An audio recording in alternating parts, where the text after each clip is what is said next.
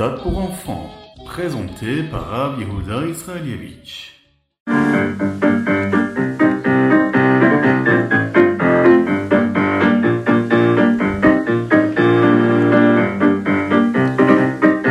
Bonjour à tous, infiniment heureux de vous retrouver pour partager avec vous le Ritatu du jour. Aujourd'hui, nous sommes le Yom Shelishi, le troisième jour de la semaine de la parachat Be'ahalodra.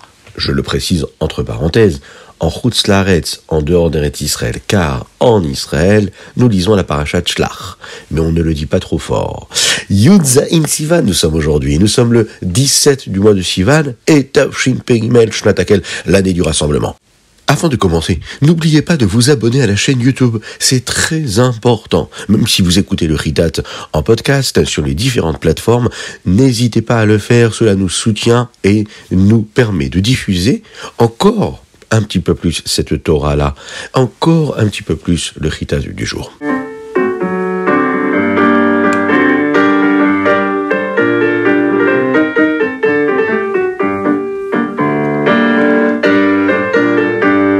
Et nous démarrons tout de suite avec le Chumash. Aujourd'hui, nous allons parler de Pessah.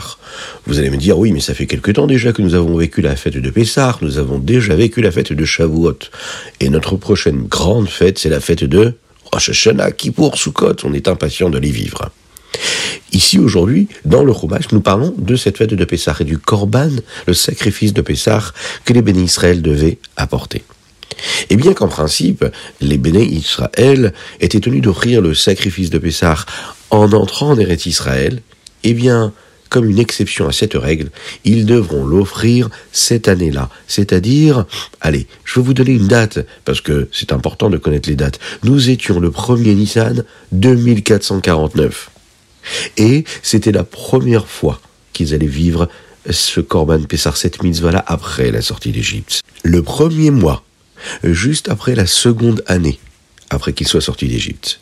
Il devait l'apporter. Où ça Dans le désert, en son temps, soit deux semaines après. Ils devront l'offrir, ce sacrifice de Pessah, en un temps fixe. Et même si ce jour-là tombait un Shabbat, il fallait quand même offrir le Korban Pessah. L'après-midi du 14e du mois de Nissan, 14e jour, eh bien il fallait l'offrir. Même si la plupart de la totalité du peuple juif était encore impur, parce qu'ils avaient peut-être touché quelque chose qui était impur, eh bien, il fallait l'offrir, comme il avait déjà été demandé. Oui, mais voilà Étant donné qu'il y a des personnes qui étaient impures et qui n'ont pas pu, eux, apporter le corban, ils sont partis voir Moshe Rabbeinu et Aaron à Cohen, et ils lui ont dit, nous aussi, nous aimerions apporter ce corban. Comment on va faire? On est impur. Moshe Rabbeinu est parti voir Akadosh Baruch lui a demandé qu'est-ce qu'on peut faire avec ces personnes-là qui ont envie d'apporter le Korban Pessah, mais qui ne peuvent pas parce qu'ils sont impurs? Hachem va dire à Moshe Rabbeinu qu'ils ne s'inquiètent pas, je leur permets de se rattraper un mois après. Et le 14 Iyar, ce que nous appelons le Pessah Chéni, les bénis Israël avaient la possibilité d'amener ce Korban-là pour se rattraper, et de cette façon-là, se rattraper et se rattacher au reste du peuple qui, eux aussi, avaient apporté leur Korban Pessah un mois avant le 14 Nissan.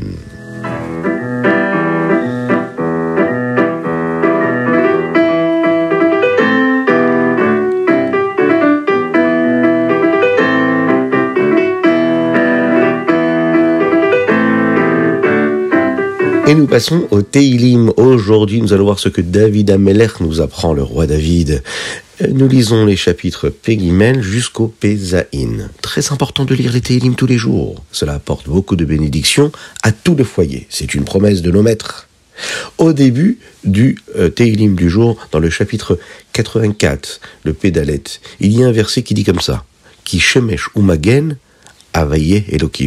Car le soleil et sa protection sont considérés comme Hachem Elohim. Qu'est-ce que cela veut dire? Dans la Chassidoute, on nous parle justement de cela, on nous explique que le soleil est comparé ici à Hachem. Étant donné que le soleil brille, est clair et a une puissance phénoménale, si le soleil brille de toutes ses forces, le monde serait beaucoup trop chaud pour pouvoir exister, il ne pourrait pas supporter l'intensité de chaleur qui provient du soleil. Le monde est apte à, être un monde, un endroit où on peut habiter, où on peut y vivre, parce qu'il y a autour du soleil une protection, un voile, ce que nous appelons quelque chose qui permet de cacher, et de voiler l'intensité de sa lumière, et on peut donc en profiter.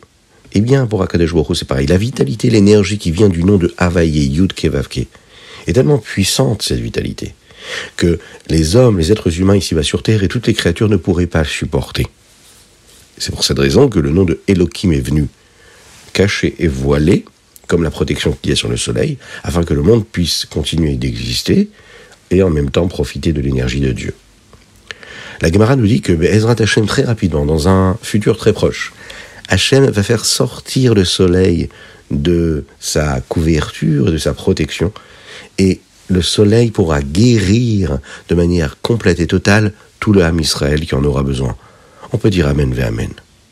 Parce que dans un monde futur, très rapidement, on pourra voir que tout le monde aura la force de voir et de percevoir l'intensité même de la lumière de Dieu, et il n'y a rien qui nous empêchera d'être en bonne santé, d'être fort, d'être puissant, et de vivre comme un juif doit toujours vivre.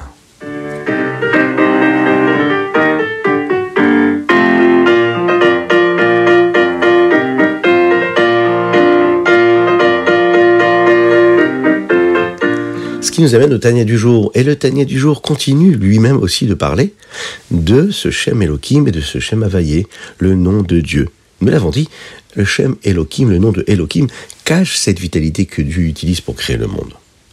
Vous savez que la valeur numérique du mot Ateva, qui veut dire la nature, a pour chiffre la même valeur numérique que le nom de Elohim. Il y a deux noms, mais ces deux noms représentent la même entité. C'est le même Dieu qui, lui, apparaît selon deux noms différents. Ce ne sont pas deux entités différentes, Rasvé Shalom. Elles agissent ensemble. C'est un petit peu comme une personne qui nous donne un cadeau qui en même temps cache le cadeau. Bon, eh bien, c'est la même personne qui en même temps donne et en même temps cache. C'est la même raison ici qui nous est donnée. C'est-à-dire que si vraiment on voyait d'où venait la vitalité, on ne pourrait pas vivre et servir donc Dieu.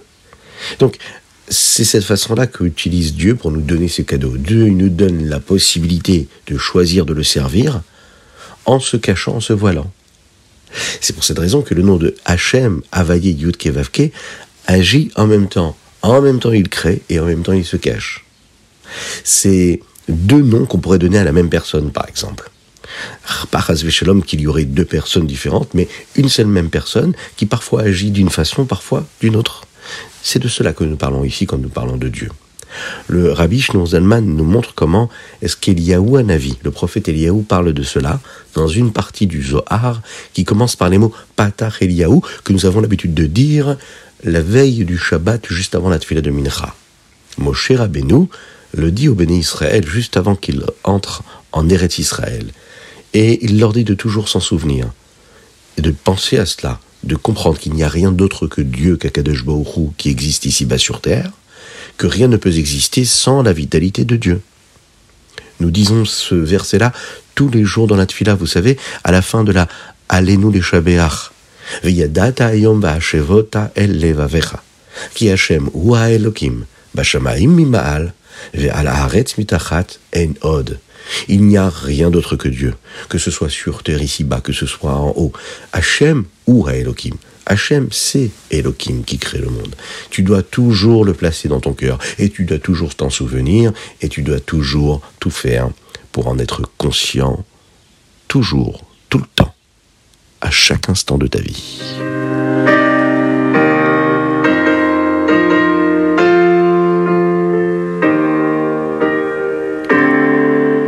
Nous passons au Ayom Yom. Aujourd'hui, nous sommes le Yudzaïn Sivan.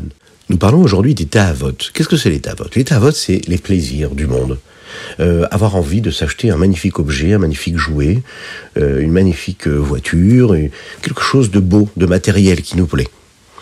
Ici, le rabbi nous rappelle qu'Akadosh Baruch éprouve énormément de satisfaction quand il voit que les hommes ici-bas sur terre ne se vautrent pas dans les plaisirs et dans les désirs et dans tout ce que le monde peut lui offrir, mais euh, se concentrent sur le service de Dieu. On a la possibilité de descendre dans la matérialité, d'aller vers les plaisirs, et on a la possibilité aussi de s'en détacher. Et eh bien, lorsque l'on choisit de s'en détacher à Kadosh Baruch éprouve énormément de plaisir. Mais l'essentiel, le rabbi nous dit, c'est de prendre ce que le monde peut nous offrir et de l'utiliser pour faire quelque chose de positif avec, de l'élever, de le sanctifier. Notre travail essentiel, c'est de se servir de tout ce que Dieu nous a donné ici-bas sur Terre pour servir Dieu. Cela veut dire que s'il y a une voiture qui est bien, qui peut nous permettre de euh, mieux euh, voyager, d'être en meilleure santé, d'utiliser cet objet et de cette façon-là, on pourra mieux servir à Kadosh Baruch eh bien, il ne faut pas hésiter à l'acheter et à le posséder. Seulement, il faut se souvenir pourquoi est-ce qu'on l'achète. Pas juste pour le plaisir de le posséder et de l'avoir, mais de se dire toujours qu'est-ce qui va faire que grâce à cela, je pourrais servir Dieu encore un petit peu plus et de la meilleure des façons. C'est ce que nous appelons la itkafia. Ça, c'est quand on est capable, par exemple, de ne pas être concerné par ce qui ne nous amène pas à servir Dieu. Par exemple, bah, lire un journal, regarder des images qui ne correspondent pas du tout au service de Dieu, même si c'est pas particulièrement interdit, mais ça parle de de la politique, ça parle de ce qui se passe dans le monde. On pourrait se dire, oh ben c'est pas grave. Eh bien non, je me retiens, je ne regarde pas de quelque chose qui ne concerne pas le service de Dieu. Eh bien cette façon-là que nous avons à ce moment-là de soumettre notre mauvais penchant à cette bonne volonté de servir Dieu et uniquement Dieu, eh bien à ce moment-là c'est ce qu'on appelle Kafia et Dieu, éprouve énormément de plaisir de cela. Mais rappelez-vous d'une chose, la chassidoute nous enseigne que le travail essentiel d'un juif, c'est de servir Dieu avec ce que nous avons, que l'essentiel, c'est ce que nous sommes capables de faire et pas de se concentrer sur ce qu'il ne faudrait pas faire. On doit se concentrer sur le positif, sur l'action et sur cette évolution que nous créons dans notre existence, de se servir de tout ce que Dieu nous donne et de chaque moment qu'il nous donne, de toutes les forces intellectuelles que nous avons pour étudier encore mieux, pratiquer la Torah encore mieux, évoluer vers cette venue de Mashiach que nous attendons encore, encore et toujours.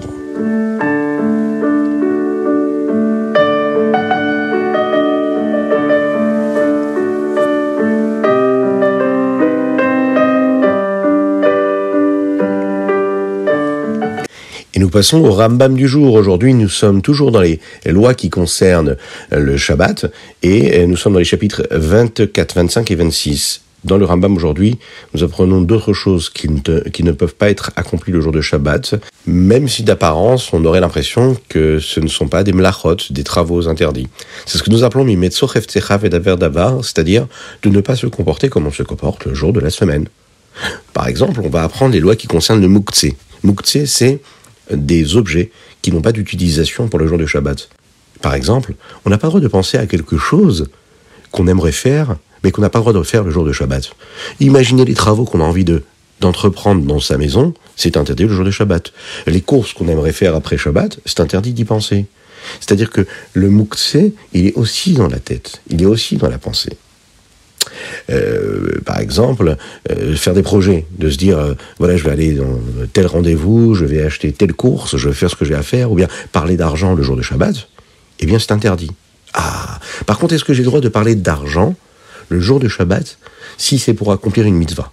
Eh bien à ce moment-là, j'ai le droit. Par exemple, faire un appel dans la communauté pour parler de l'argent qui est nécessaire de la tzedaka pour nourrir des pauvres ou faire évoluer la communauté, là on aura le droit de parler d'argent pour quelque chose qui concerne la mitzvah. L'accomplissement du mitzvah, ce sera permis. Un autre interdit du muktzeh, c'est de ne pas bouger un objet qui a une utilisation particulière et définie et de l'amener dans un autre endroit.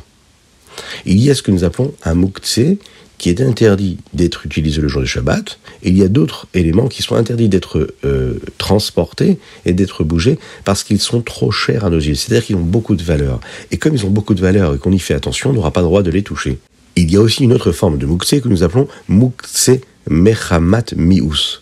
Pourquoi? C'est-à-dire que on n'y touche pas et on n'aura pas le droit d'y toucher pendant Shabbat parce que ce sont des objets qu'on ne touche pas en général parce que ça ne nous, plaît pas de les toucher.